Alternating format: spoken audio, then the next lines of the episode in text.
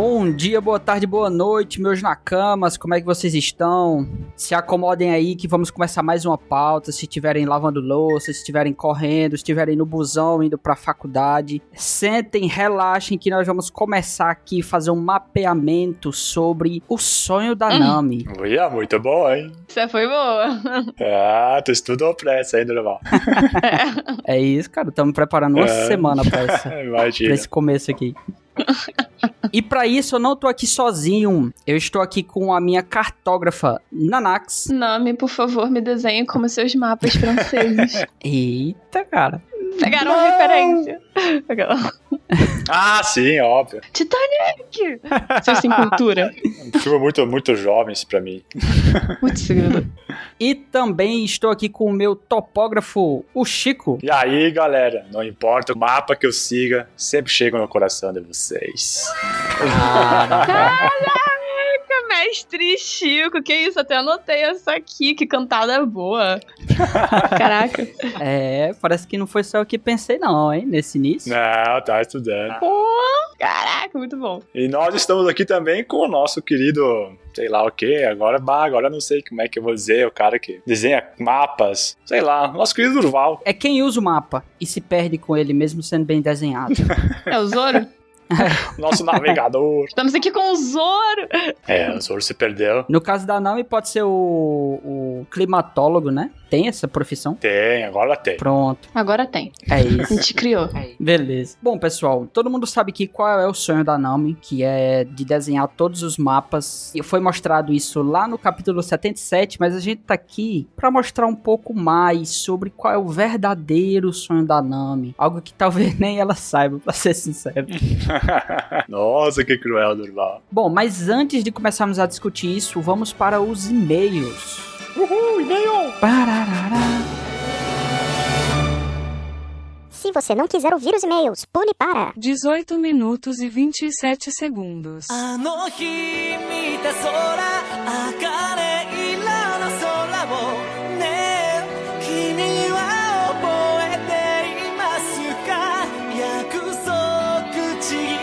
Bem-vindos à leitura de e-mails do Apex Cash. Tô aqui hoje com a Nanax. que também é fã da OPEX.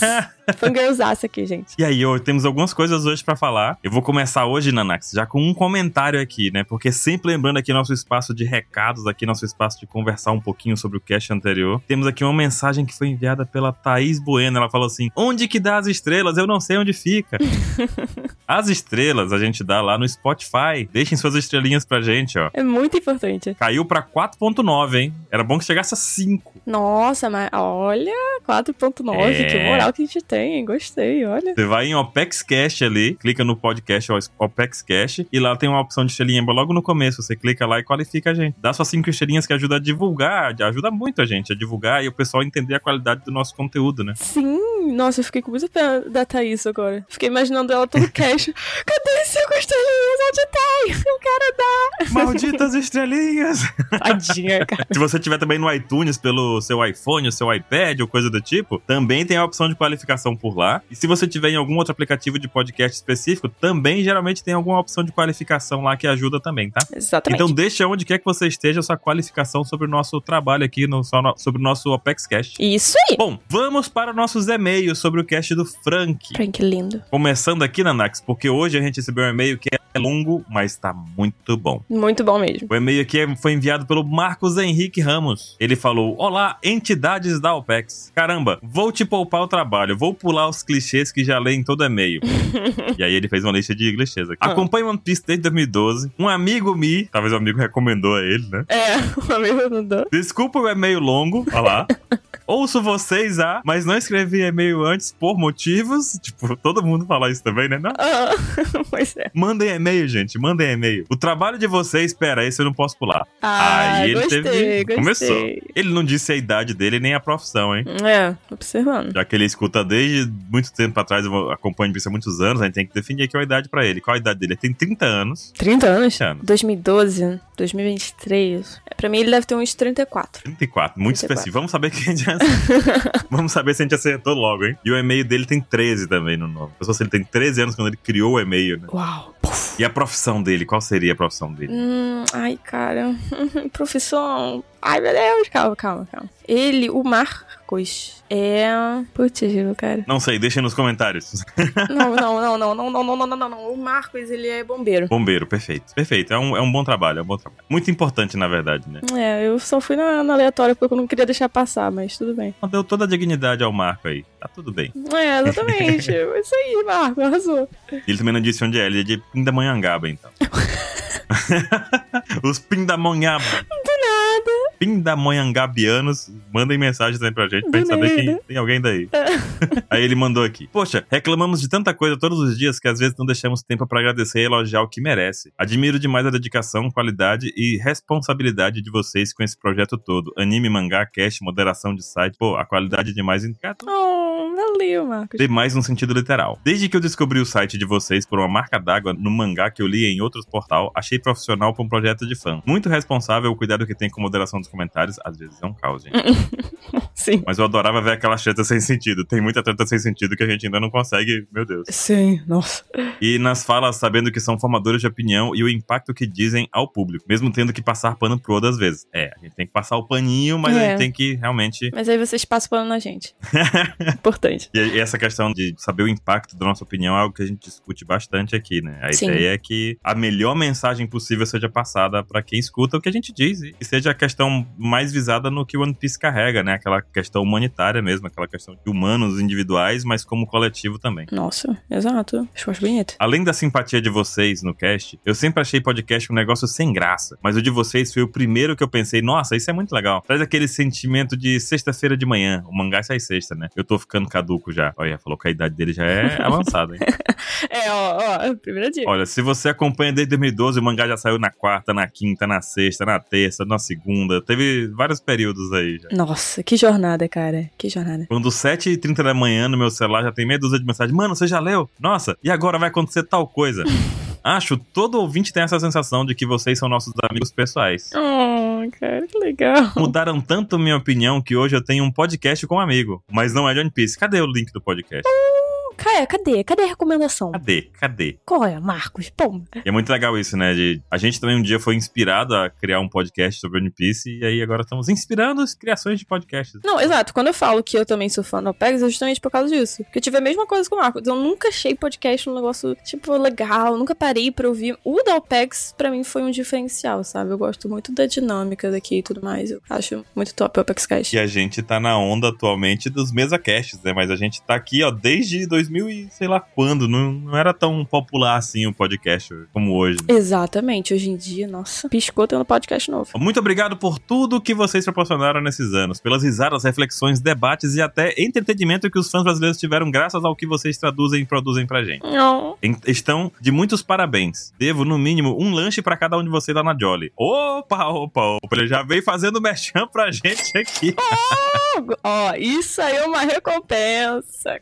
Muito obrigada, muchacho. E se por acaso for ao ar, para poupar mais trabalho de vocês, vamos falar de Jolly Roger Burger. A hamburgueria temática para fãs de anime cultura pop, e principalmente de One Piece. Maravilhoso. Na manhã que saiu a primeira propaganda da OPEX, eu recebi o mesmo link de três pessoas diferentes, seguindo a frase: Vamos marcar um dia de ir lá. Ah, Já fui lá algumas vezes desde então. O espaço é muito da hora e os lanches são muito bons, cada um com seu sabor próprio. Já comi os cinco imperadores. Como é? Comeu os cinco imperadores já. Eita. Mas meus favoritos foram o Ruivo e Gomo Gomo. Eu gosto do Ruivo. Ai, eu adoro Gomo Gomo. Mas estou ansioso pelo lanche do Tite e o Donut do Ace. Vai ter um donut do Ace? Rapaz, eu não sei. Eu vou perguntar se, tiver- vai ter o Donut do Ace. É porque se não tem, isso daqui foi uma ideia assim, chave. Jolly Roger, por favor, faça isso. É, vamos passar a ideia. Se não tiver, vamos passar a ideia. Pô, passa, passa. Jabá feito, bora pro PEXCast. Quem diria? Teve uma época que eu pensei que nunca mais ia ter o PEXCast, hein? Saudades Bururu apaixonada pela voz daquela mulher. Hum? Você pode ouvir a voz da Bururu no Twitch barra Daijoburu. Ela continua fazendo lives quase todo dia. Sim. Mas ele volta aqui, ó. Mais foco, o PEXCast do Frank, o Mugiwara mais macho de todos. Sorry, Nanak. Eu também concordo com isso. Também concordo. Se fosse pra fazer uma escala, uma escada dos personagens favoritos, Frank, Robin, Ewenstein, um Zeppelin dourado, a uns mil pés de altura. Meu pedido de capa ia ser Frank, Zoro e Sanji ensinando Chopper a ser um homem, entre aspas. Ai, gostei.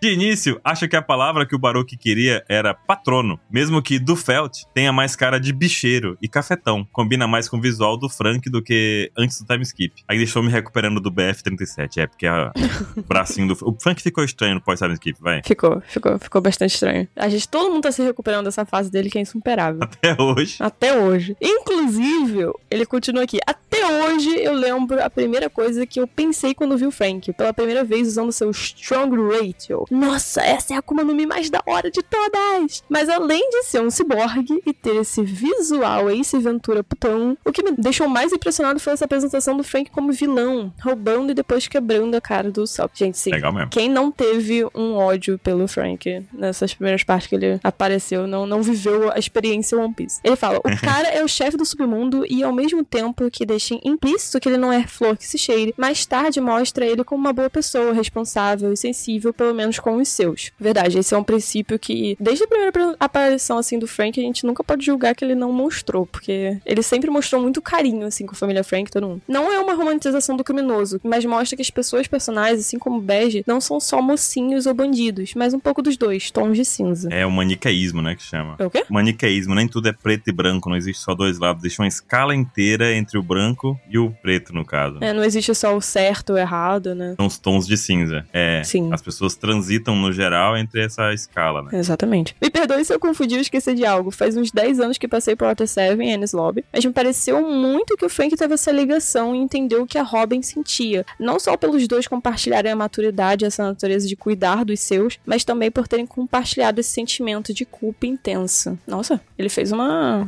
uma analogia aqui bem maneira. Bem maneira. Essa culpa fez Robin pensar que não tinha direito de viver, já que quando finalmente encontrou uma família, só colocaria a vida de todos em risco. E a culpa de ver o seu pai ser condenado à morte pelas armas que ele criou, fazendo Frank literalmente se jogar na frente de um trem. Nossa, pesado, gente. Uau. Quero muito que o Frank seja mais aprofundado e vejamos esse dilema de perder a humanidade. Afinal, olhando a forma atual dele, será que o Frank já está no futuro que deu errado? Eu espero que não. Ainda não, ainda não. No final, no, no SBS que o Oda fala disso, né? O Frank vira tipo um navio de batalha, né? No futuro que dá errado. Fica um navio de batalha. Pior que eu não duvido que o Frank um dia chegue nesse nível, não, mas eu espero que não, sinceramente. Isso é muito triste. Um Kuma 2.0, que isso. Mas não sei se vai dar tempo de colocar isso na obra. Colocou nem a mãe do Zoro. Isso é um tópico sensível. Olha, vamos nem falar sobre a mãe do Zoro, não. Vamos nem falar sobre o pai do Zoro, nem mãe do Zoro. Deixa o Zoro. Vamos falar disso. Que ódio. Cabe ao Apex Caster, né? Sobre coisas que o Oda não conta pra gente nunca, filho da mãe. Esse vai ser o título. Caraca, Baruch, você deu uma ideia maravilhosa. A gente tem que Né? parar tudo e produzir Coisas- isso agora. Que o Oda não conta. Desgraça. Xingando o Oda em uma hora e meia, direto, com o Apex. Enfim. E sobre a última pergunta, eu já passo 24 horas por dia com um aparelho no meu braço monitorando meus sinais vitais, níveis de atividade física, qualidade de sono, etc. E em complemento ainda tem outro aparelho que funciona como meus olhos, boca, ouvidos e memória, que eu chamo de celular. Gente, Caramba. ele aqui nesse e-mail só tá metendo pedrada, já fez até uma crítica aqui, ó. Capitalismo, muito bom. Ei, eu tava vendo, acho que foi o Azagal do, do Jovem Nerd Hum. que comentou assim, né? Que o celular hoje a gente chama de wearable, aqueles dispositivos que a gente pode vestir, né? Que a gente comentou no cast também.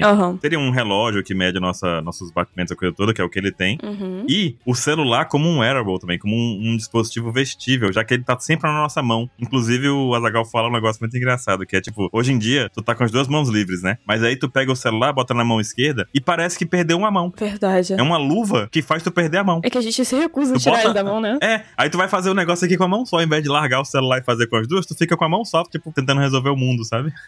Gente, é assim, É rindo pra não chorar, né? Nossa, é pesado. Ele falou assim: já passamos mais tempo ligados a esse aparelho do que sem eles. Se não sou um ciborgue ainda, falta pouco.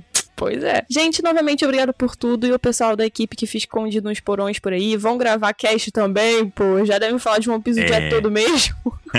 Botou ordem na mesa. Ah, isso aí. Gente, ordem na mesa não existe, é ordem na casa, né? Enfim. É verdade. É, agora, vocês que adivinham meu nome, qu- quantos anos e de onde falo? Grande abraço a todos e sintam-se muito queridos. Ai, gente, amei. O nome tava no e-mail dele, né? Daqui. É, o nome, verdade. Marcos não foi muito inteligente nessa daí, não? Seu nome é Marcos. 34 anos de Pindamonhangaba.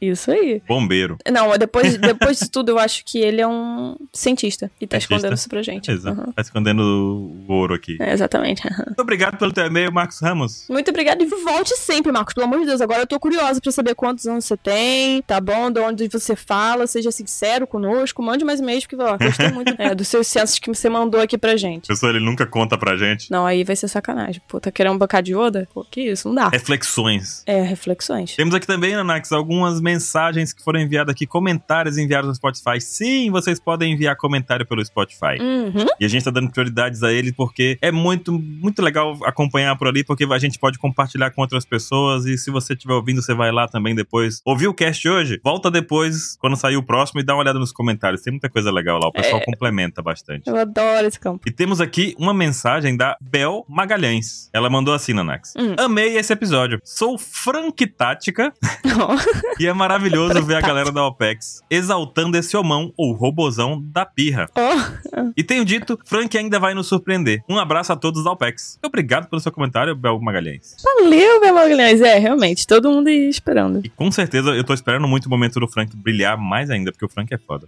Eu também, a gente tava achando aí que ia ser Egghead, né? Será que tem alguma coisa ainda pra mostrar? Porque pra mim era o arco ideal, mas vamos ver, vamos ver. E a gente também tem aqui o comentário do Igor de Souza Leandro, mandou aqui pra gente. Top, os De vocês são incríveis, pena que dos meus amigos só um curte One Piece e o resto diz que é muito longo. Fazer o quê, né? Rapaz. Experiência de todo fã de One Piece. Gente, que experiência universal é ter to- ser cercado de amigos que falam que One Piece é muito longo e não dá pra assistir, é isso. Fazer o quê? Rapaz, mas é verdade, né? Que tristeza esse negócio de ter amigos que não acompanham One Piece. Por isso que a gente tem que fazer os Opex Caches, mais Opex Caches baseados em coisas do mundo real, que é pra você mandar o Opex Cache pra pessoa. Exatamente. Pro seu amigo, aquele amigo que não, não gosto de acompanhar. Escuta esse cache aqui que você vai ver como é legal, como fala de assuntos interessantes e tal, né? Uhum, isso daí, ó. E temos alguns já no panteão de caches aí, muito, muito populares aqui também, né? Temos o. Deixa eu ver, o de comida que a gente lançou recentemente foi bem legal com a Aileen. Maravilhoso. E a Aileen nunca viu nada de One Piece. Ela não faz ideia de que é nada de One Piece. Então ela fala sobre um tema que tá muito presente na obra, mas que ela não entende. Então dá pra conversar com amigos sobre One Piece sem ele conhecer One Piece. Uhum. Eles também têm uma manipulação da verdade, um cast muito É importante. Muito interessante. Eles têm várias colaborações também com SciCast, não é? Muito, muito boas. Sim, também temos. Tem engenharia de materiais, a gente já falou. A loucura é essa, com One Piece. A gente também tem os Não É One Piece, pra quem que, se você quiser apresentar pra alguém o Apex Cast, mas não quer falar de One Piece, a gente tem Não É One Piece. Uhum. Que a gente fala sobre coisas que não são One Piece que a gente tá acompanhando também. Sim, muito interessante. E também tem aquela diquinha assim, ouro, que a gente hoje tem direito, graças a Deus, que é indicar aí o One Piece Live Action, que não é tão grande. Verdade. É uma coisa assim mais puxada pra re- realidade, entre aspas, né? Porque são atores reais, mas o conteúdo em si não é nem um pouco real. Mas é bem atrativo aí pra pessoas que nunca tiveram esse contato com One Piece, ou tiveram e não gostaram tanto por causa de ser anime, ser muito longo. Então vale aí dar uma puxada pro One Piece Live Action, uma indicada aí pros seus amigos. Com certeza. Muito bom. Bom, terminamos nossa leitura de e-mails por aqui hoje, Nanak. Se você quiser participar, envie e-mail para contato arroba onepiecex.com.br. Esqueci e-mail por um segundo. Vai estar no post também esse e-mail, caso eu tenha errado aqui na hora de falar. E também deixe seu comentário no Spotify, que a gente seleciona alguns aqui para ler durante a gravação, hein? Isso aí! Fiquem aí com o tema do cast principal. Até mais! Mas, galera, bom!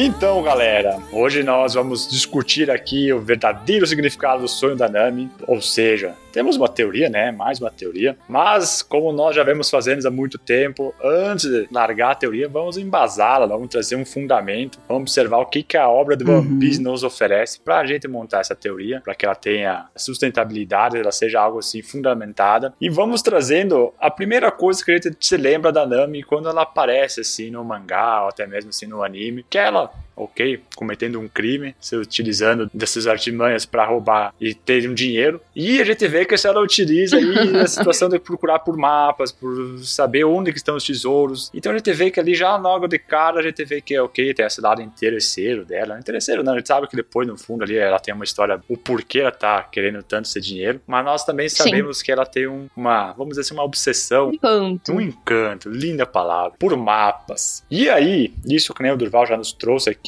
foi trazido pela primeira vez, assim, de forma bem clara, lá no capítulo 77 do mangá, que a Nami, em certo momento, depois de roubar um livro sobre navegação, ela começa a falar pra nossa Isso. tão querida e estimada Belle Mary, e também pra sua querida irmã Nojiko, que um dia ela irá se tornar uma grande navegadora e criará um mapa do mundo inteiro. Vale comentar que isso foi durante um flashback, tá? Então, essa conversa que ela teve foi ainda criancinha. Ela e a Nojiko ali, ainda no começo da criação delas pela Bella Mary. Isso. Sim. Então é um sonho desde a infância. Ah, Esse flashback passou ali quando nós estávamos conhecendo a história é, de Arlong Park, né? O arco ali da Nami, quando ela acabou entrando depois pro bando. E lá nós então a gente Uhum. conseguiu ver de uma forma bem clara que esse desejo dela em criar mapas era algo da infância, algo que encanta ela. É, Foi é, algo que assim fez com que ela cometesse um delito, né, que é roubar um livro, mas para que ela chegasse então a aprender, a conhecer sobre a como criar, como interpretar um mapa,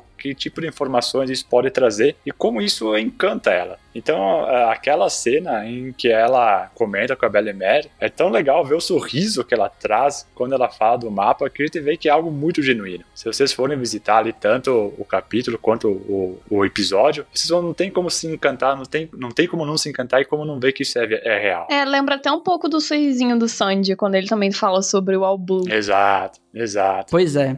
Que coisa, né? Sorrisos, né? Tem, tem gente que teoriza sobre sorrisos em One Piece, né? Quem sabe, quem sabe, sai uma, mais uma teoria aí. E então, dando continuidade aqui, nós temos então a Nami fissurada em mapas, que ela quer descobrir o que, que o mundo tem a oferecer, como é que o mundo se organiza, e isso se torna então uma questão que ela é, se torna muito hábil, tanto na arte de desenhar o mapa, Sim. como interpretar ele e como se utilizar para navegar mares afora. Então, isso traz a ela um valor inestimável e, infelizmente, é, vamos ser sinceros, quando de vez em quando tem essas grandes habilidades, pessoas mal intencionadas começam a ter visar, né? Como aconteceu ali com, com a Arlon, e ela começou a ser visada e ela teve então que começar a trabalhar para ele, que foi muito, muito duro, muito cruel para ela, até porque, né? Uhum, Vamos ser sinceros, sim. ela foi tratada como uma escrava, né? Ela era Uhum. Totalmente. Imagina, né?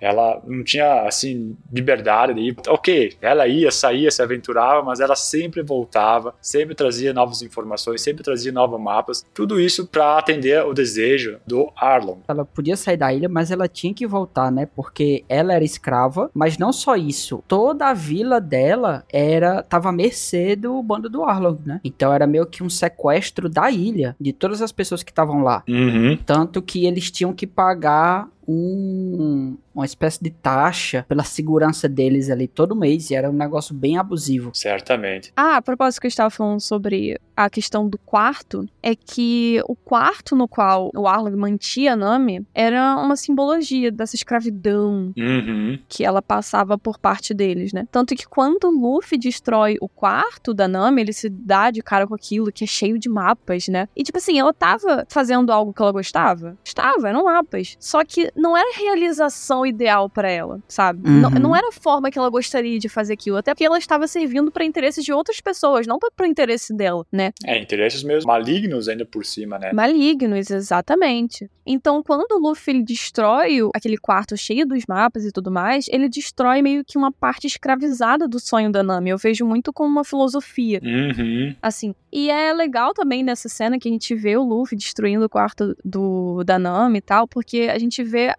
o talento que a Nami tinha pra desenhar mapas. Porque ela, por exemplo, ela desenha muitos mapas geográficos. Uhum. Isso daí a gente consegue ver. Mas ela também desenha muitos mapas batimétricos, que são justamente aquela questão do estudo, é o mapeamento do fundo do mar. Entendeu? Então, tipo assim, pra você ver que o, o talento que ela tem realmente não é só uma coisa rasa, assim. Ela tem um talento muito extenso. Uhum. Quando você tá falando sobre mares, sobre o mundo e principalmente sobre mares, sobre a água, sobre o oceano. Que é uma coisa muito importante até aí nessa questão da caminhada do Luffy. Como é o nome desse tipo de mapa? Batimétrico. Batimétrico. Mapas batimétricos, exatamente. É muito legal esse tipo de mapa. Tem alguma coisa a ver com o Batman? Meu Deus. Meu Deus, que Óbvio. horror. Durval, saia daqui, por favor.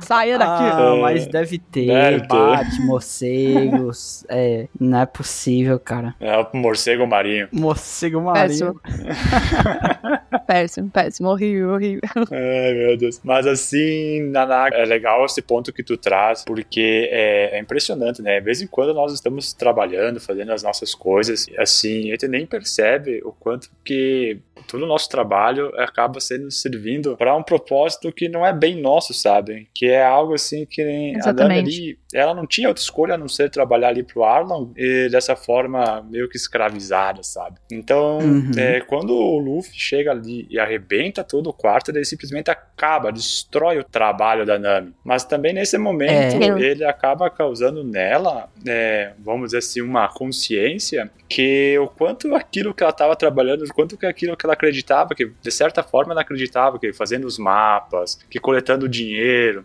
ela ia se tornar independente, livre. Coisa que não Sim. aconteceu, né? A gente via que o, Pois o é. plano do Arlong não era nunca liberar ela, porque ela era uma pessoa muito boa, muito competente, Exatamente. muito. Ele jamais gostaria de perder ela. Aí quando o Luffy foi lá, mostrou que o trabalho dela não era pra ela, que o fruto do trabalho dela acabava só resultando em algo positivo pro Arlong, que era lá o cara, o chefão, que tinha todas as a questão do Arlong Park, aquilo certamente mexeu com, com o consciente dela e assim, ela acho que nunca ficou tão feliz em ver alguém destruindo o trabalho dela, sabe? Uhum. porque trouxe uma consciência que agora ela tá mara fora, fazendo pra ela, realizando o sonho dela, todas as conquistas dos, dos mapas é pra ela. Então foi muito, muito, muito emblemático. Pois é. Então, exatamente. É um sentimento, assim, de liberdade, né? Que é justamente o que o personagem do Luffy tá proposto a fazer dentro de One Piece. Uhum. E é muito legal porque, por exemplo, quando a gente vê no capítulo 100, se eu não me engano, onde a gente tem toda a promessa dos sonhos dos Mugiwaras que eles querem de re- realizar, a gente tem de novo um reforço do sonho da Nami, que é desenhar o mapa mundi, né? A gente vê que não só a Nami, mas todos os Mugiwaras, eles estão dentro do bando do Luffy.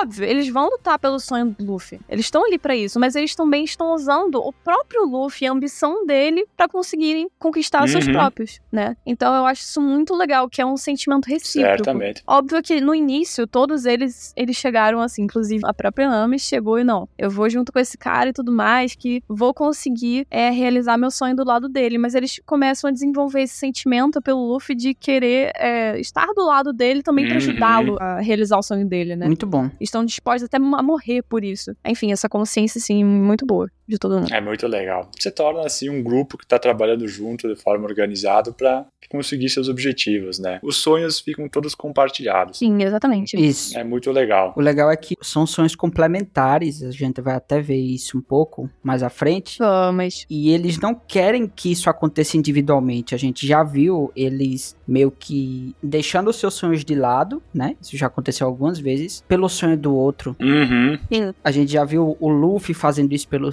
Sanji, a gente já viu o Zoro fazendo isso pelo Luffy, a gente já viu até a Robin, assim, quando ela quis afastar, né, o bando, foi pensando neles, né, de certa forma. Exatamente. Uhum. Bem interessante isso. Então isso acontece direto. Uhum.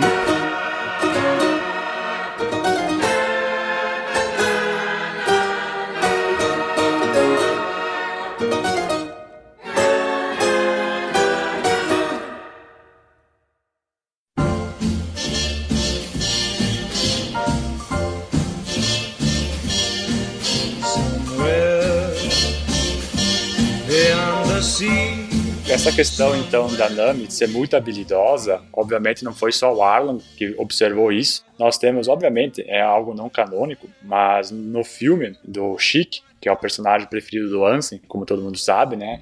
Aí, Sanji, salve. O Chic simplesmente raptou a Nami pelos mesmos motivos do Arlon, sabe? Queria manter ela como escravizada para se aproveitar do trabalho dela e ter, enfim, conseguir conquistar o que ele almejava lá, que sinceramente nem me lembro mais o que que era. Pois é. Ele é tão, tão É, relevante. nossa. Tadinho. E aí nós então vemos assim, temos é, todo um, um histórico dentro do One Piece que nos mostra de forma bem clara. A Nami é uma pessoa extremamente competente quando se trata de mapas. E é isso Pois que, é. que encanta a todas as pessoas que a têm por perto. E aí, é, a gente pode se perguntar por que é que a Nami seria alguém tão importante assim pra esse pessoal, tá? Por que é que o Arlong não poderia deixar de ter ela no bando, como ele mesmo afirmou? Ou por que é que o Shiki ficou tão interessado assim nela? É, não é simplesmente pelo fato de conseguir desenhar bons mapas e ser uma navegadora só por ser uma navegadora. É porque a Nami, ela realmente tem um diferencial. E isso é mostrado várias vezes na obra. É quase algo sobrenatural que, que a Nami tem. É algo assim que só ela percebe e é com sinais que a, a obra nos mostra que ninguém percebeu. Uhum. Só ela, né? Se fosse um sexto sentido, né? Eu acho Pois é. incrível isso. Nossa, que mulher braba. Exatamente. E aí, um exemplo disso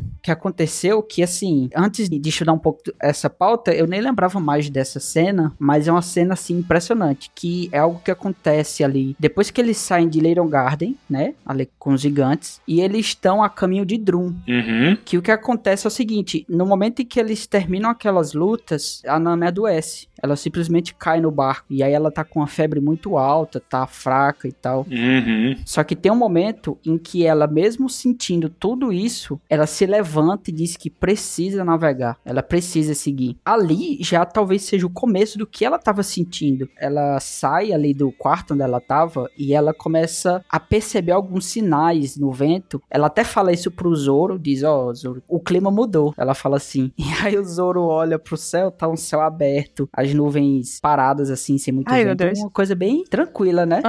Uhum. E aí ela diz, não, mudou, mudou, ela começa a olhar ao redor, Tá ficando maluca, Nami? é, tá tendo delírio, né? Até o, o Luffy coloca a mão nela na testa e queima a mão, porque ela tá com febre. não, ela tá delirando. Aí do nada, ela fala, não, vai ter uma mudança aqui perigosa, é melhor a gente se atentar. E aí do nada aparece simplesmente, porque tá na Grand Line, né? Uhum. Aparece um ciclone ali do lado do barco. Muito louco isso. Surreal. É assim, até né, nós temos ali a Vivi pensando, meu Deus, inacreditável. Uhum. Dizem que não há como prever esses ciclones na Grand Line. E aí a Nami, assim, com as suas habilidades e também com essa questão, vamos dizer, sobrenatural, né? Que a gente não sabe direito o que, que é ainda. Mas assim, qualquer mínima sutileza que tem no mar, na atmosfera, nas ondas do mar, nas correntes marítimas, ela percebe e diz assim, ó, isso vai virar um ciclone. Cara, É.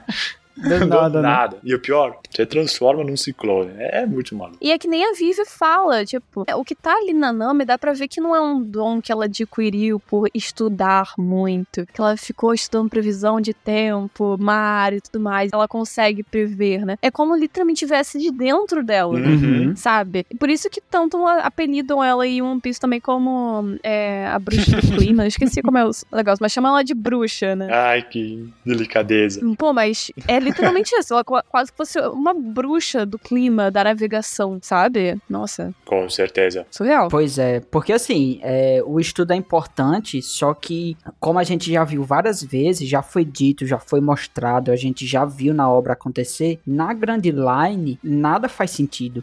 Exato. Nada faz sentido, nada. Muito bem observado. É, Entendeu? exato. Dá, dá até pra ver a entrada, pra você entrar na Grand Line, que é através da montanha reversa, como é que é o negócio. E ela consegue lidar de uma forma tão sublime com esse oceano. Uhum, É como literalmente como se ela, tipo, fosse um só com o oceano, sabe? É surreal essa coisa da Nami. uhum. Meu Deus, que mulher incrível. Desculpa, me exaltei.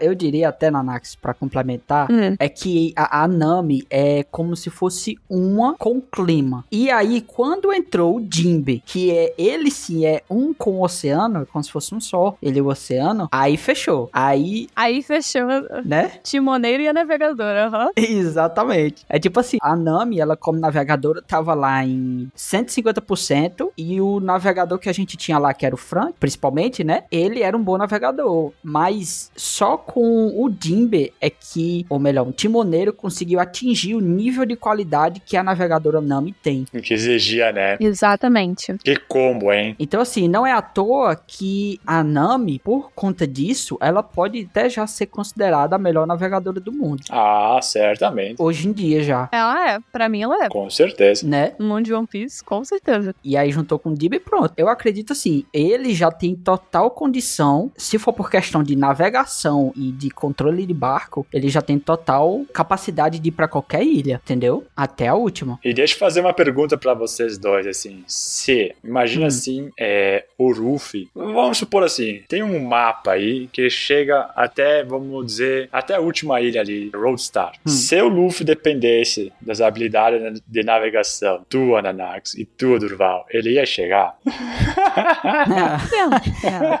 Não saia do East Blue. Eu havia afundar na primeira oportunidade que. Ai, meu Deus. Ai, Vocês não se dão bem com mapas. Não, Deus me livre. Nossa, que terror. Tem terror de geografia, gente. Que isso? Meu Deus do céu. Se tiver uma rota assim, um Google Maps do mar, aí tá- acho que dá Aí certo. vai. É. Eu nem com Google Maps sou confiável, então. Ai, meu Deus. Ainda bem que não é vocês, os navegadores do Luffy. Nossa, velho. Ô, Chico, e tu? Olha, comigo o Luffy acho que chegaria já bem, cara. Yeah, não, olha. Me dou bem com mapas assim. Aí, assim, eu volto e meia quando eu tô dirigindo, assim, eu, eu peço pra minha namorada me ajudar, mas eu sempre fico meio que de olho, assim, se ela tá me guiando mais ou menos certo, porque pode ser que dê meio ruim. Uhum.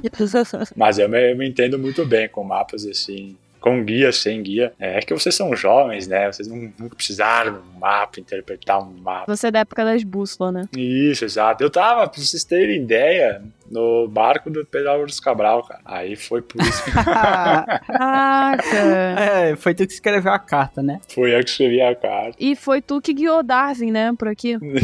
Isso, foi algo assim. E quando eu cheguei aqui, já tinha o Baruch Hansen no Brasil. Nossa senhora. Sério? Pô, época dos dinossauros. Pô, Chico, tu é. Caraca, os caras não estão nem aqui e a gente ofendendo eles de graça, né? Vai se defender? ah, mas vão gravar algum momento e eles fazem, ah, eles retribuem a nossa gentileza. Certamente. É. Não, pois, assim, é, nem ler mapa, eu, eu, eu não tenho a capacidade, e nem pra navegação, se fosse pra fazer isso. Porque no primeiro clima difícil, de neblina, de chuva, já era. Já era. Eu mesmo, num dia de chuva, eu tava lá com meu carrinho, Uhum. ar-condicionadozinho queimado, Bah. né? Nunca tinha consertado, porque era caro que só peste. Uhum. Não dava, estudante e tal. Não tem jeito. Fechei as janelas, começou a embaçar tudo por dentro, porque não tinha ar-condicionado e, e tava chovendo, não podia deixar a janela aberta. Entrei num lugar com pouca visibilidade, quando eu dei fé, eu tava dentro de uma poça d'água que subiu acima do capô do carro. Nossa senhora. Aí terror legal o caminho. Aí entrou num rio. Nossa, velho, quase isso, viu? Meu Deu Deus. trabalho pra sair. Então, cara, navegação comigo é complicado. Bom, tu, qua- Só se for assim, um clima bem aberto, bem tranquilo. tu quase navegou aí nessa poça que tu entrou aí com o carro, né? Ia virar um barco aí. Mas um... Pois é, na- naveguei num Celtinha. É. Tá, só que voltando sobre o sonho da Nami, né? Uhum. O que é que significa? Qual é o verdadeiro significado desse sonho dela? Pra gente entender esse verdadeiro significado, a gente precisa considerar quais são as implicações de se criar um mapa do mundo, tá? Então, o que é que tem que envolver? Quais são as implicações? Quais são as dificuldades de você construir, desenhar um mapa do mundo, um mapa completo? Uhum. O primeiro aspecto que a gente tem que pensar aqui é até mencionado quando ela falou do sonho dela, tá? Que pra desenhar um mapa do mundo, você precisa ir no mundo todo, Navegar o mundo inteiro, exatamente. entendeu? Então não dá pra você ir conversar com alguém de uma ilha onde ninguém consegue nem pisar o pé pra dizer, ó, como é que é o mapa Não, daí? é. Não, você tem que ir lá. Então essa é a primeira implicação. E aí, as únicas pessoas que conseguiram fazer isso, pelo menos o que foi passado pra gente, é que foi a tripulação do Roger. Uhum. Exatamente. certo? Então eles foram os primeiros e até agora os únicos que conseguiram fazer uma volta ao mundo, passando por todas as ilhas. E ele é o rei dos piratas até hoje, 25, 27 anos depois, eu acho. 22? É mais de 20, tá? É, mais de 20 anos. É 22. É, que ele é o rei dos piratas porque só ele conseguiu. Exatamente, isso novamente complementa aquela ideia do sonho do Luffy e do sonho da Nami estarem aí lado a lado. Exatamente. Uhum, perfeito. Pra dar a volta ao mundo só estando com o Rei dos Piratas. Não tem outro. Khan. Exato. Pois é. Só que o sonho da Nami, ela implica ter um degrau além de só ir no mundo todo, como o Roger fez e a tripulação, tá? Uhum. Ela tem que ir e tem que botar no papel tudo que ela viu, a ilha toda, entendeu? Exatamente. Então é ainda mais difícil, porque não basta ela. Porque assim, não é mostrado muito pra gente, só que pra ela ter o mapa da ilha, ela precisa rodar a ilha todinha, Uhum, fazendo esse desenho, Uhum. né? com certeza. Não sei exatamente quais são as ferramentas que ela usa, mas com certeza não é satélite. Não. Com certeza não. Ou sim, né? Vai saber, né? Pois é. Será? Não, não tem. Por isso que eu tô falando que a teoria dos Mogwaras girem pra lua é genial. Porque lá da lua ela olha assim pra baixo e desenha o mundo todo. Pronto, resolvido. Pronto. É. Ela faz um círculo. Ah, tá aí o mapa do mundo. O problema é ser a Perfeito. Nami quebrando a cara, descobrindo que a Terra é plana, né? Nossa, velho. Ai, ai.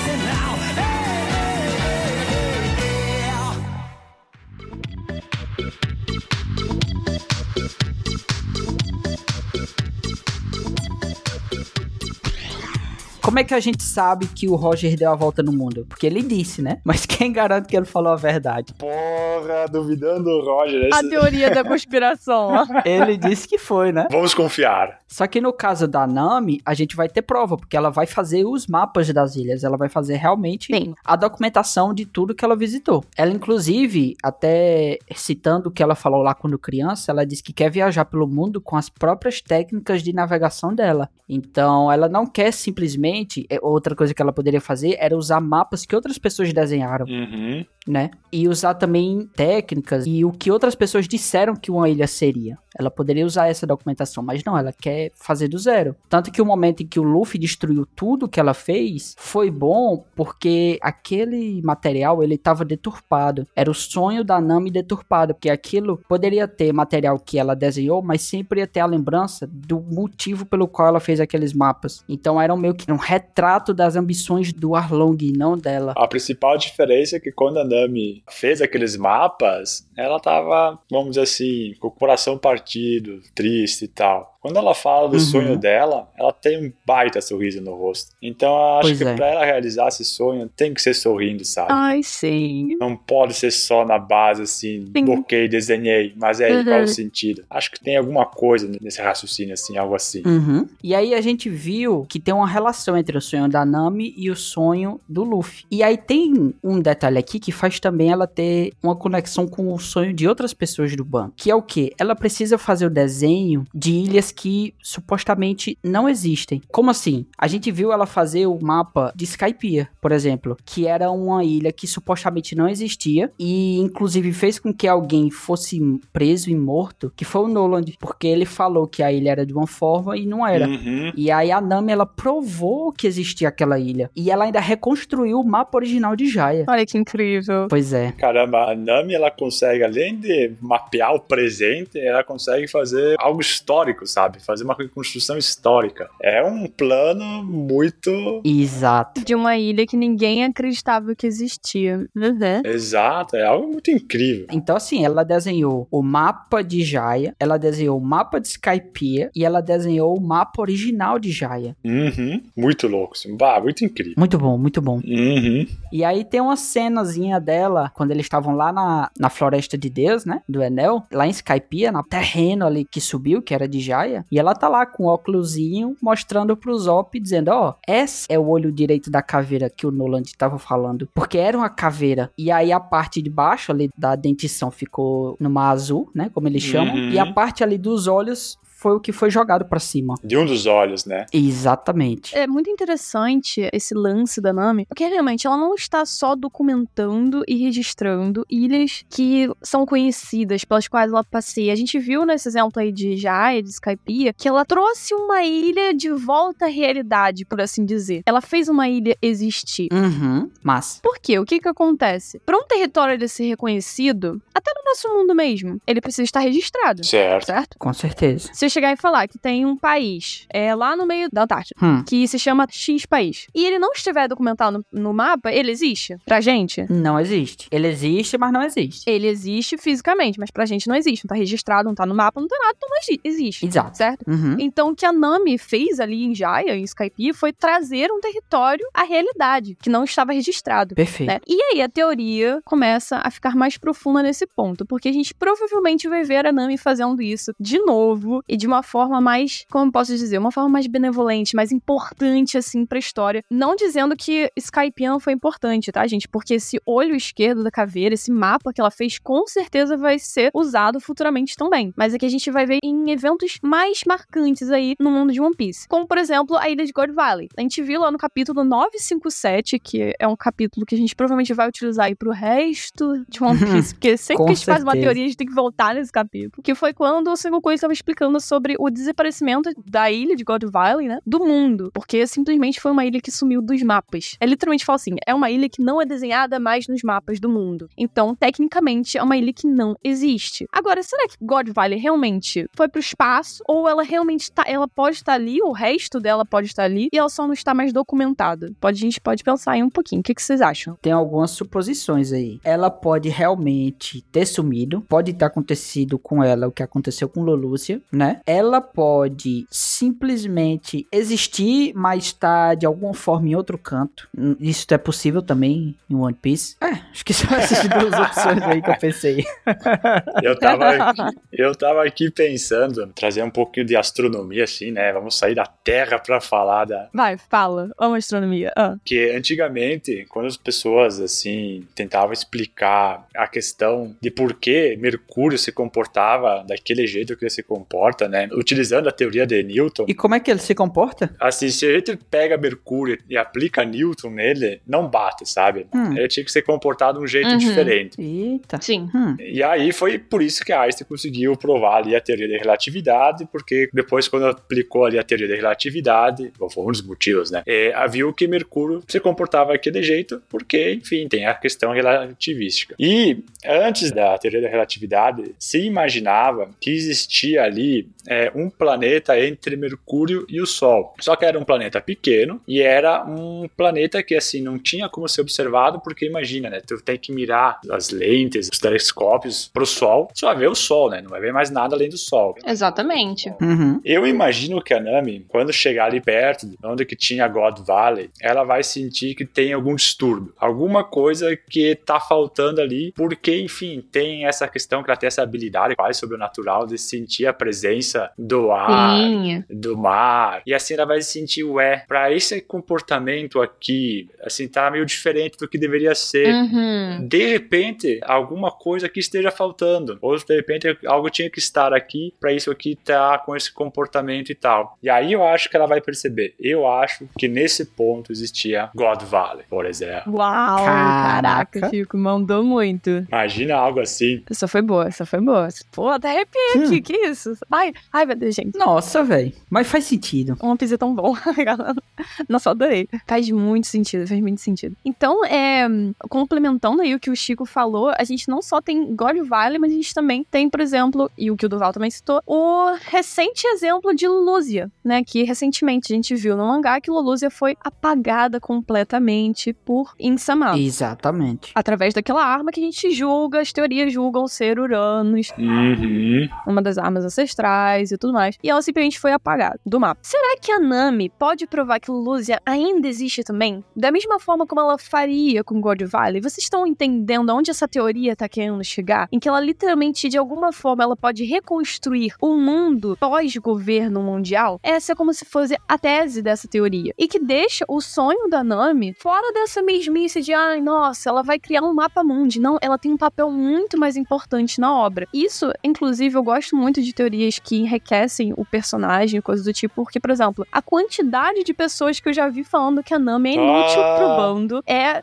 Nossa, velho. Nossa, gente, juro, juro. É, o pessoal que só vê a É lutinha, sério, juro? né? O pessoal que... É o pessoal que Meu só vê Deus. lutinha. Caraca, velho. Eu já vi muita gente falando que a Robin ela é muito importante por causa da habilidade dela, de ler os poneglyphs e tudo mais. Aham. Só que a Nami seria facilmente substituída por outro navegador ou coisa do tipo. Bom, Eu já vi muita gente falando isso. essa pauta aqui é pra provar o contrário, né? A gente tá aqui pra mostrar que não é qualquer navegadorzinho que faz o que a Nami faz. Não, exatamente. Olha, dois comentários. O pessoal que pensa nisso, ou provavelmente não tá interpretando bem a obra, e ou é um bando de baixista em céu, né? Porque vamos ser sinceros, né?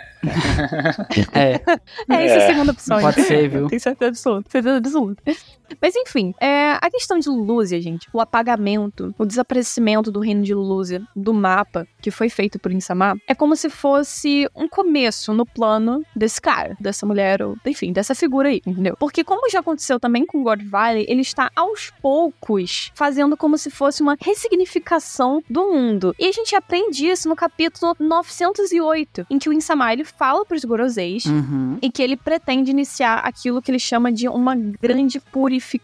A gente sabe que o governo mundial, inclusive, a gente já citou isso em vários casts, inclusive no cast dos Gorosei, que é um cast muito bom, se vocês quiserem ouvir de novo, tá disponível no Apex, que a respeito do- desses termos, né, grande purificação, são termos mais como se colocassem o governo mundial numa posição muito endeusada, Uhum. né? Muita questão deles são deuses, eles mudam o mundo como eles quiserem, eles literalmente governam tudo, sabe? É muito isso, é muito isso. Eles são juízes e são também quem aplicam a pena depois que o julgamento é feito por eles, né? Exatamente. Então, como a gente pode ver esse plano do Insama sendo executado aos poucos, a gente também pode encarar o sonho da Nami como se fosse uma antítese para esse plano de Insama. Porque enquanto ele vai apagando os territórios e ressignificando aquilo através do controle dele, do domínio dele, a Nami vai fazer justamente o contrário. E isso provavelmente a gente tá falando sobre uma coisa assim, depois da guerra final, entendeu? Que é o melhor momento para essas coisas acontecerem, Uhum. onde os Mugiwaras e principalmente Luffy vão meio que, entre aspas, ajeitar o mundo de One Piece, né? Só deixa eu fazer uma pergunta no Nax pra ver assim se eu tô viajando ok. Mas esse ajeitar Diga. que a Nami vai É. fazer, assim, não vai fazer God Valley ressurgir. Vai só registrar que existiu uma ilha chamada God Valley. Exatamente. Hum. Legal. Exatamente. Trazer ela de volta pra história. A mesma coisa seria com Lulúzia. Incrível, incrível. Até porque é, a Nami, o pessoal ali, eles não têm a menor intenção de voltar já e a ser o que era. Exato. Né?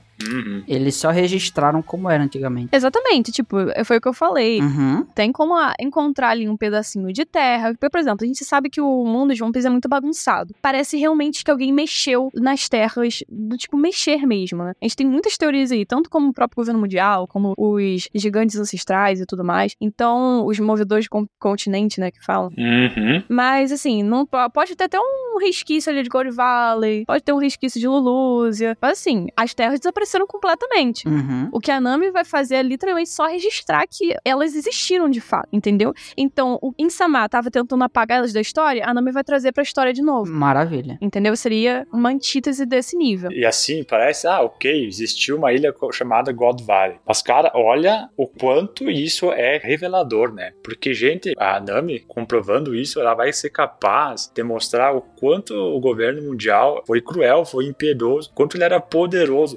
Exatamente. Claro que eu acho provavelmente isso vai acontecer antes ou depois da, da Grande Guerra, mas vai mostrar, assim, se for antes da Grande Guerra, imagina a Nami mostrar, gente, o mundo seria esse sem o governo mundial se interferir. A revolta que ia Uhum. causar nas Nossa. pessoas, como é que isso poderia ser um grande motivo para as pessoas se organizarem, exigirem essa mudança, fazer, dar força, por exemplo, sei lá, para o exército revolucionário, sabe? Porque, gente, não é só registrar no mapa, ó, gente, aqui existiu um God Valley. Tá, por que, que não existe mais? Por causa da tirania de um governo absolutista que simplesmente decidiu apagar que tinha esse poder. Perfeito. Cara, Eles não só acabaram com a ilha, fizeram sumir, como eles tiveram o trabalho de tirar isso da história. uhum. Então, não é só que os mapas foram atualizados e os antigos ainda têm Lulúzia, por exemplo. Provavelmente eles fizeram com que os mapas antigos sumissem de circulação. Exato. Que nem acontece no livro 1984, que toda vez que muda a guerra, eles apagam todos os registros para dizer assim: não, nós nunca estivemos em guerra com aquele país. Ele sempre foi nosso aliado. Aí depois eles começam a brigar Caramba. entre eles. Não, não, não, não. Apaga todos os registros novamente. Deve ser algo nesse sentido. Pois é.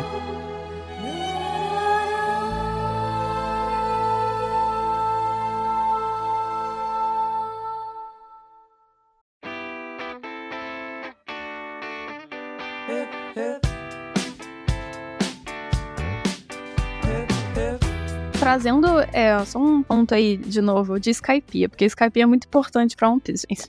Não tem como não falar de Skypiea. Sem Em dúvida. Skypiea a gente tinha dois extremos, né? Que no caso era o Enel e o Luffy. Eu ia falar o Gunfall.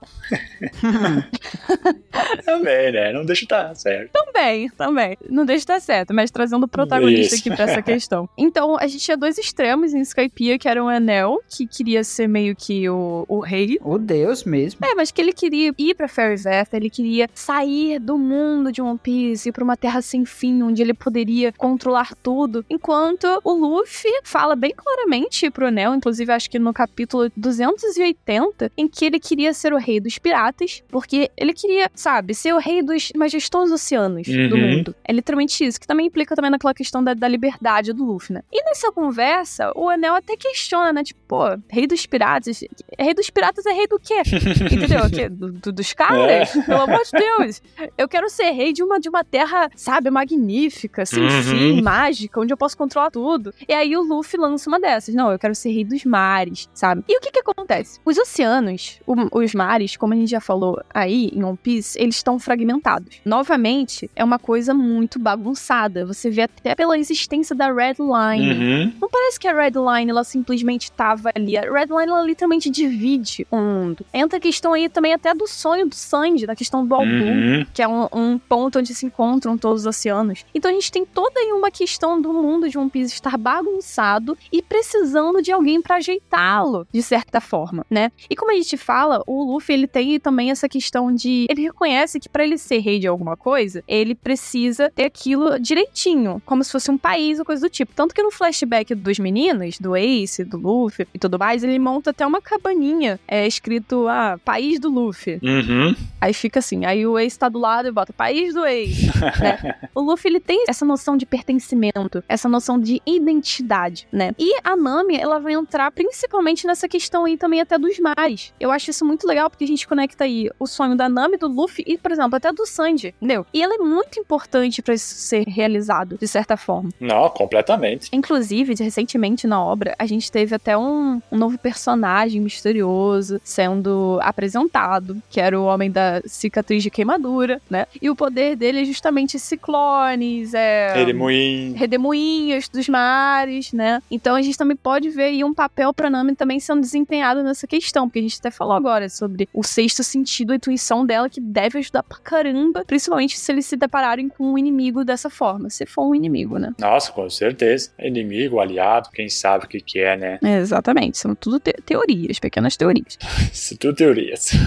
Enfim, encerrando então essa parte de Insama sobre a questão é de fato dela reconstruir aí o mundo de One Piece. A gente acabou de falar também que ela tinha um- uma parte fundamental aí também no sonho do Luffy, quem sabe no sonho do Sanji, mas também no sonho de outra Mugiwara, que é a Robin. Uhum. Essas duas, gente, elas são maravilhosas, elas se complementam assim perfeitamente. Porque o sonho da Robin é descobrir o quê? A verdadeira história do mundo, né? Que é contada através do Rio Isso. Poneglyph, exatamente. Rio Poneglyph, que são esse conjunto dos nove poneglyphs de história, né? Isso. E isso não vai ser possível, a Robin não vai conseguir realizar o sonho dela sem que a Nami também alcance o sonho dela. A Nami precisa desfazer essa, então, grande purificação de Insama para fazer com que a Robin consiga realizar o seu sonho de descobrir a verdadeira história. Então, novamente, é um sonho complementando o outro. Porque nós estamos falando de territórios apagados e territórios são parte da história. A gente viu até a Robin falando isso ao longo de Jaya e Skypiea inteiro Certamente. Uhum. sabe? A história que a Terra carrega, que a identidade dos países carregam. Uhum. Então a Nami, ela precisa para Robin também conseguir completar o sonho dela. Porque tudo que ela quer é literalmente saber a verdadeira história, né? Perfeito. Então, em conclusão disso tudo, o que, que a gente pode chegar e falar daqui dessa teoria? O verdadeiro significado do sonho da Nami é um passo muito grande para desfazer essa grande purificação. Não é só desenhar mapinha, não é só, ai nossa, ela vai navegar o mundo inteiro, só vai levar o Luffy ali para se tornar o rei dos piratas. Ela tem um papel muito mais importante na obra. E eu queria perguntar agora, inclusive, para vocês, se vocês, o que vocês acham dessa teoria, se tem como melhorar ela, se ela é boa, se vocês gostariam de acrescentar algo. Eu acho assim, tá falando sobre a Robin ali, né? Que a Robin, ela tava no mar há não sei quantos anos e essa tinha encontrado um poneglyph. Foi começar a navegar com Luffy, Nami, visitar as ilhas. Cada ilha, Uhum. mais ou menos, ela acha um, um poneglyph e ela vai aprendendo a história. A- O que a Robin aprendeu é, em pouquíssimo tempo. Pouquíssimos meses Pois é. com eles. Só porque está com eles, porque está com uma navegadora que consegue levar ela exatamente para as ilhas onde que estão os poneglyphs, né? Pode ser intuição, pode ser sorte, pode ser protagonismo, mas, cara, é, Uhum. a Robin com a Nami tá caminhando a largos passos para chegar no seu sonho. Uhum. Inclusive, essa questão Perfeito. ali, é, eventualmente, você percebe também ali que, pá, visitaram todas as ilhas do mundo de alguma forma, tiveram acesso com pessoas de todas as ilhas do mundo e mesmo assim não se encontrou todos os poneglyphs. Pode ser que esteja faltando ilha. Aí pode ser mais uma questão assim, dizer, opa, tinha que ter uma ilha aqui que não tem. Ajuda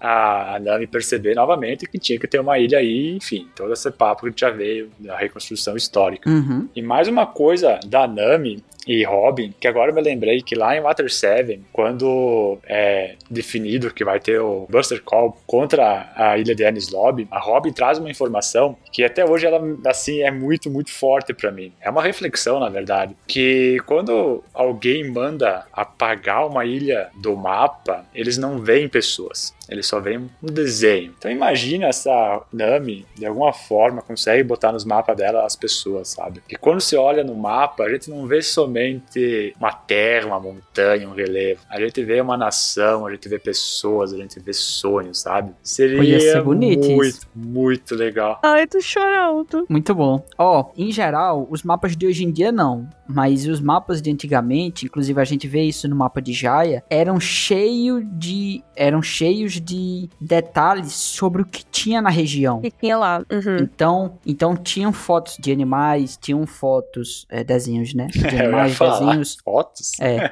É foda. Tinha, Os viajantes do tempo. tinham desenhos até de pessoas, de culturas. Quer ver vocês observem no mapa de Jaya, deem uma olhadinha lá depois. Tem até algumas coisas que é meio que mistério até hoje o que é aquilo, tá? Sim, muito. Uhum. Deem uma olhadinha lá pra vocês verem. Uhum. Então, cara, eu gostei muito dessa ideia dela mostrar junto ao mapa a cultura daquela região. A história. Já pensou ver um mapa de Dressrosa e aí você vê lá imagens das roupas, Das danças. da arquitetura, Isso é muito legal. entendeu? Nossa, ia ser legal, velho. Gostei. Ai, gente, que lindo, que lindo, que lindo. Eu, eu gosto muito porque nós vemos, assim, é, principalmente a Nami, o sonho dela. Eu vejo muitas pessoas reclamando. O Oda não tá explorando mais o sonho dela. Já faz muito tempo que ela não fala sobre o mapa, que ela não, não, não mostra Pois é. nada relacionado ao sonho, né? Muitas pessoas ficam descontentes com isso, mas infelizmente, e felizmente, a gente tem One Piece aí que é uma obra de larga escala, que trabalha vários, vários e vários e vários pontos ao mesmo tempo. Então realmente fica complicado pro autor estar sempre retornando esses pontos pra obra. Uhum. E também eu fico pensando assim, poxa, não seria meio chato se toda ilha que eles chegassem, a Nami teria que mostrar tudo com detalhes de como tá indo o sonho dela, ou coisa do tipo, ao invés de deixar pra um momento mais oportuno? Mas, Nanax, vou te falar uma coisa. A gente tem até que falar com o Oda sobre isso. Manda zap. Sabe como é que ele poderia mostrar esse trabalho da Nami? Em toda saga, em toda a ilha que eles estão, ele vai mostrando onde as pessoas estão. Por exemplo, dentro de um prédio, numa ilha. Não é mostrado isso? Sim, os mapinhas. Uhum. Ele poderia ir fazendo, à medida em que a saga vai andando, rascunhos do que seria o mapa que a Nami tá construindo. E aí, n- ele mostraria ali, por exemplo, a assinaturazinha da Nami no canto do mapa. Aí tinha a ilha pré-desenhada. E aí, a cada novo capítulo, essa ilha ia sendo apresentada com mais detalhes. E ali ele vai pontuando, ó. Um- Uma parte do grupo tá aqui, outra parte do grupo tá lá. Olha, interessante. Ah, sim, entendi. A gente ia uma ideia boa, hein? Seria interessante. Entendeu? A gente ia ver o trabalho da Nami junto com a explicação de onde cada um tá no mapa. Mas eu acho que os mapas da Nami vão ser algo muito ainda importante para a obra, de certa forma. Com certeza. E como a Uhum. Nami faz isso tudo de uma forma tão natural para ela, é, acaba nem sendo registrado, sabe? Registrado, digo assim, o ouro acaba não mostrando. Mas, Também acho. sabe, ela tá fazendo os mapas delas é, entre os arcos, Tá fazendo. sabe? Mas eu queria ver. Pois é, ia ser legal, ia ser legal ver como é que tá. Tipo assim, a Nami mostrando o mapazinho de como tá o Nigashima De como tá o ano. Não, ia ser incrível, ia ser incrível. Pô, eu queria ver o mapazinho desenhado dela. Mas tu vai ver ele ainda, Durval. É incrível, mas eu acho que se ele chegar e mostrar de uma vez, vai ser um, um sentimento muito melhor, sabe? Do que como se você estivesse se acostumando com isso. Entendeu? Eu acho, pelo menos. Uhum. Cara, imagina só quando eles acharem o quarto rolo do Poneglyph. E aí a Nami puxa o mapa, põe em cima da mesa. Gente, tá aqui o mapa onde já esteve. Caraca, velho. Vamos chegar através do meu mapa. Nossa. E, e, tipo assim, o que vai acontecer literalmente depois da guerra final é isso que a gente tanto falou. O Luffy vai destruir o mundo que eles conhecem hoje em dia. Eu tenho certeza. Ele vai mudar tudo. E a gente vai descobrir tudo. O ano, gente, o ano, aqui vocês acham que o ano é o país, o ano, não é nada. O ano é todo cheio de, de terras espalhadas que eram de outros lugares, porque em lugar não, não se encaixa. É isso. Não se encaixa, entendeu? E vai precisar de quem? Da Nami. A Nami vai esclarecer tudo isso no mapa, sabe? O sonho da Nami é maravilhoso, de verdade. Tipo, se você enxerga tudo isso, que ela literalmente vai escrever o mundo de One Piece de novo. Porque é essa é a teoria de tudo. Ela vai literalmente escrever o mundo de One Piece de novo. Vai colocar Lulúzia, God Valley, qual mais? Vai organizar o ano. Qual mais que ela pode colocar? Skypiea vai no mapa também, que ela vai mostrar pra todo mundo. Eu quero Uhum. que o mundo veja esse mapa, Uhum. sabe? E Tale, gente. Alguém vai precisar registrar Tale. Pois é, não chegar lá e ficar só sorrindo, né? E ela vai chegar e vai desenhar Tale. A verdadeira última ilha. Que o galera Muito fica bom. achando que é Lodestar. Não é Lodestar, não. É Tale. É. Laugh Tale. Pô, a mulher é brava demais. Ai, gente, vai ser incrível. É. Ei, vamos, deixa eu viajar mais um pouco. Onde é que essa galera tá hoje em dia? Tá lá em Egghead, a ilha mais Sim. tecnológica. E o que é que tem muito lá? Holograma. Agora pensa aí se a Nami se junta com o Vegapunk e aí eles fazem os mapas em 3D. Cara. Se o mapa mundi for em 3D, Maneiro, maneiro. aí sim vai dar pra mostrar a arquitetura, as pessoas. Nossa. Que linda. Seria lindo. Ia ser outro nível, viu? Ilhas no céu, ilhas debaixo d'água. É, nossa, velho, muito bom. Esse lindo. Porque, cara, dá pra ver que o Oda ele tem muito amor por construir lugares, sabe? Ele tem muita criatividade. O diferencial de One Piece é ter um mundo Riquíssimo. muito extenso. Exatamente. E a Nami é um reflexo disso. É literalmente um reflexo do gosto que o Oda tem por criar culturas, criar histórias, Uhum. criar territórios, a forma como eles funcionam, onde estão localizados, entendeu? Até o Abu ela vai poder botar no, no mapa, gente. Essa mulher vai, vai, Até vai o criar Abu. o mapa mundi. Até o Ablu, pô. Vai ficar lindo. Vai ficar lindo o final de One Piece com o sonho dela realizado. Lindo, lindo, lindo. É isso. Enfim, eu gostei muito da teoria, já deu pra perceber, né? Notas pra teoria, galera? Eu gostei da nossa discussão aqui. Eu achei que ela trouxe uma camada muito boa, uma reflexão muito boa sobre a Nami, seus futuros, seu futuro na obra e a obra, como é que ela depende desse Uhum. mapa da, da Nami. E assim, cara, eu gostei muito dessa reflexão e eu vou dar 10. 10 sobre 10. Ai, amei, amei, amei. E a sua, Duval? Cara, eu diria, numa escala cartográfica aí, que é de 2 Hum. milhões pra 1. 2 milhões pra um, beleza. Ah, amei, amei, amei. A minha já deu pra entender 10 por 10, 10, 10, 10, 10. Maravilhosa teoria, gente. Amei de verdade. Inclusive, nós pegamos a base dessa teoria aí através de um cara chamado Tickle Joe. Nós vamos acreditá-lo aqui também no post, Uhum. tá bom? Ele é uma pessoa bem, bem interessante aí da comunidade de One Piece gringa. Então, pra quem quiser checar aí o Twitter dele também, muito, muito bom. Óbvio que a gente implementou bastante Uhum. coisa assim, mas a teoria original tá lá no perfil dele pra quem quiser checar. Perfeito. E é isso, galera. É isso. Pessoal, nos digam nos comentários aqui do Spotify ou do post ou por e-mail o que é que vocês acharam da teoria, qual foi a nota. Se vocês concordam ou discordam de alguma coisa, se tem algum ponto a acrescentar sobre o sonho da Nami, sobre a importância dela na obra, sobre a importância dela para a tripulação. Nos vemos no próximo cast. Valeu, galera! Eu sei onde achar vocês, vou olhar no mapa. Valeu, pessoal! Usem mapas quando forem se perder. Exatamente. Dá uma olhadinha no mapa aqui pra saber como é que sair desse cast, rapidinho. Ei, não falamos do mapa astral. Será que a Nami vai fazer? Não, pelo amor de Deus. Chega.